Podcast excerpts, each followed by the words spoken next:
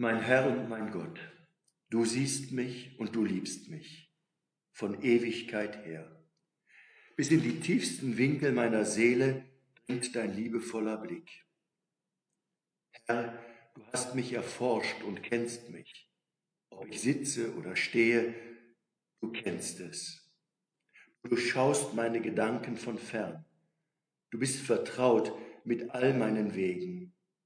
Ja, noch nicht ist das Wort auf meiner Zunge. Siehe, Herr, da hast du es schon völlig erkannt. Von hinten und von vorn hast du mich umschlossen, hast auf mich deine Hand gelegt.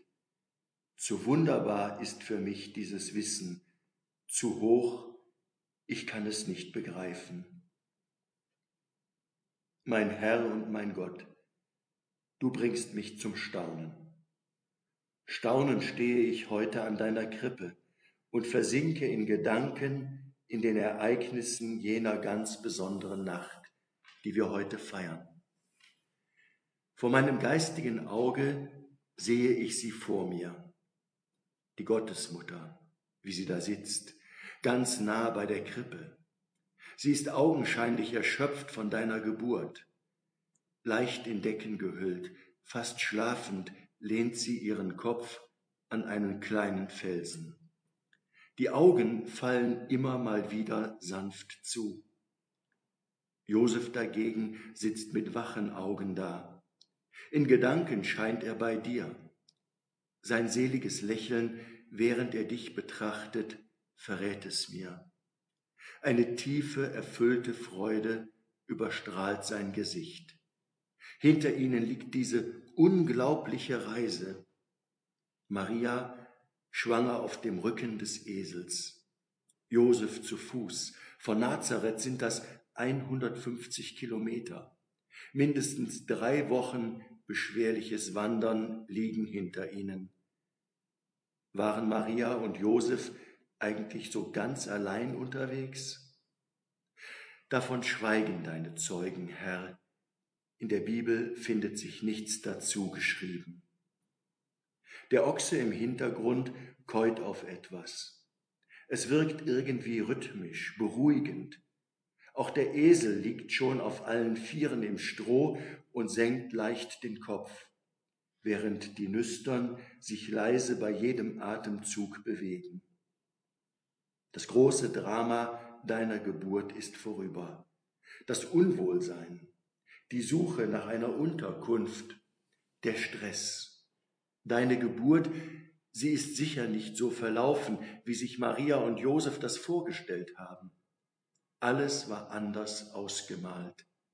Die überfüllten Herbergen, sie haben den Plan zunichte gemacht, dir bei deiner Geburt zumindest ein Dach über dem Kopf zu bieten. Die Vorbereitungen vereitelt, weil nur das weite Feld für das Wunder der Geburt, eine Geburt unter dem freien Sternenhimmel. Ich staune und ein wenig wundere ich mich. Ich frage mich, warum hast du diesen Weg in die Welt gewählt? Warum liegst du Gott in einem Futtertrog? Warum wählt sich ein allmächtiger König keinen Palast mit Luxus?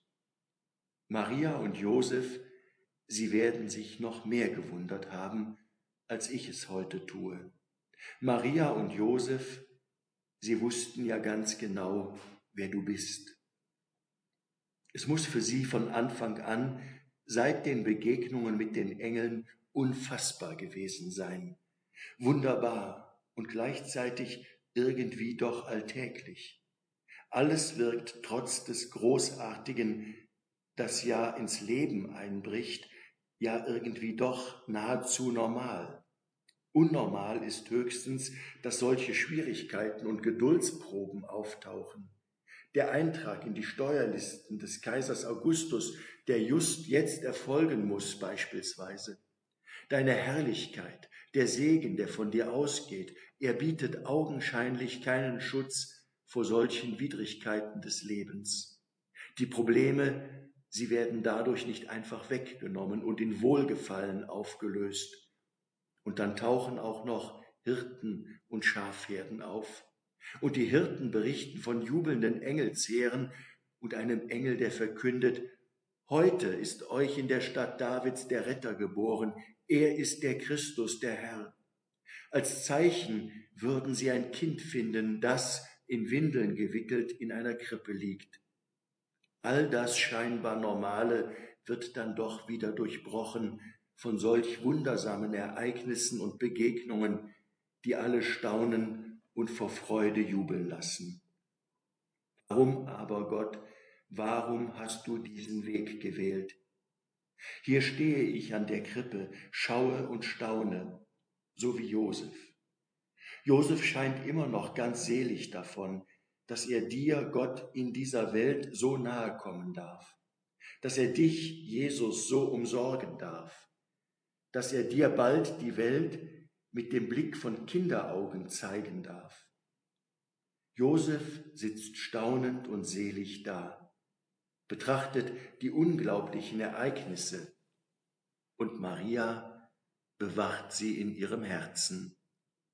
Und auch ich stehe staunend da, staunend und ein wenig verwirrt. Du bist doch Gott, du bist der Herr der Geschichte. Die ganze Schöpfung existierte gar nicht erst und auch nicht so. Und sie bliebe auch nicht in ihrem Dasein erhalten, wenn du es nicht vor allen Zeiten so bestimmt hättest, wenn du es nicht wolltest. Warum hast du dir dann diesen Stall als Herberge erwählt? Warum kommst du in aller Stille, geradezu heimlich in diese Welt?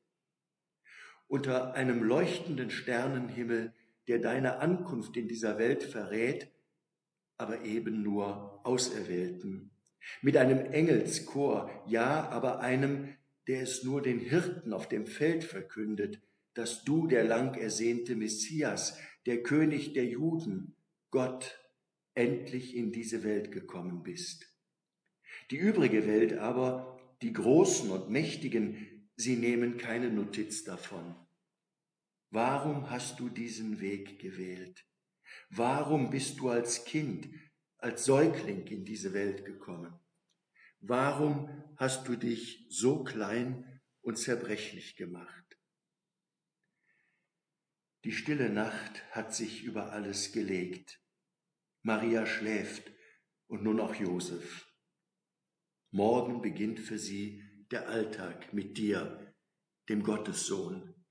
Ab morgen können sie dich und dein Handeln jeden Tag betrachten. Sie wundern sich sicher, wie dieses Leben wohl aussehen wird. Und auch ich stehe hier und staune, weil ich weiß, welch große Taten von dir noch erfolgen werden Du wirst Großes an uns vollbringen. Ich staune, ich freue mich und ich bin dankbar.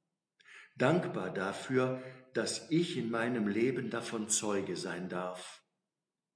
Frohe, gesegnete und gnadenreiche Weihnachten Ihnen allen.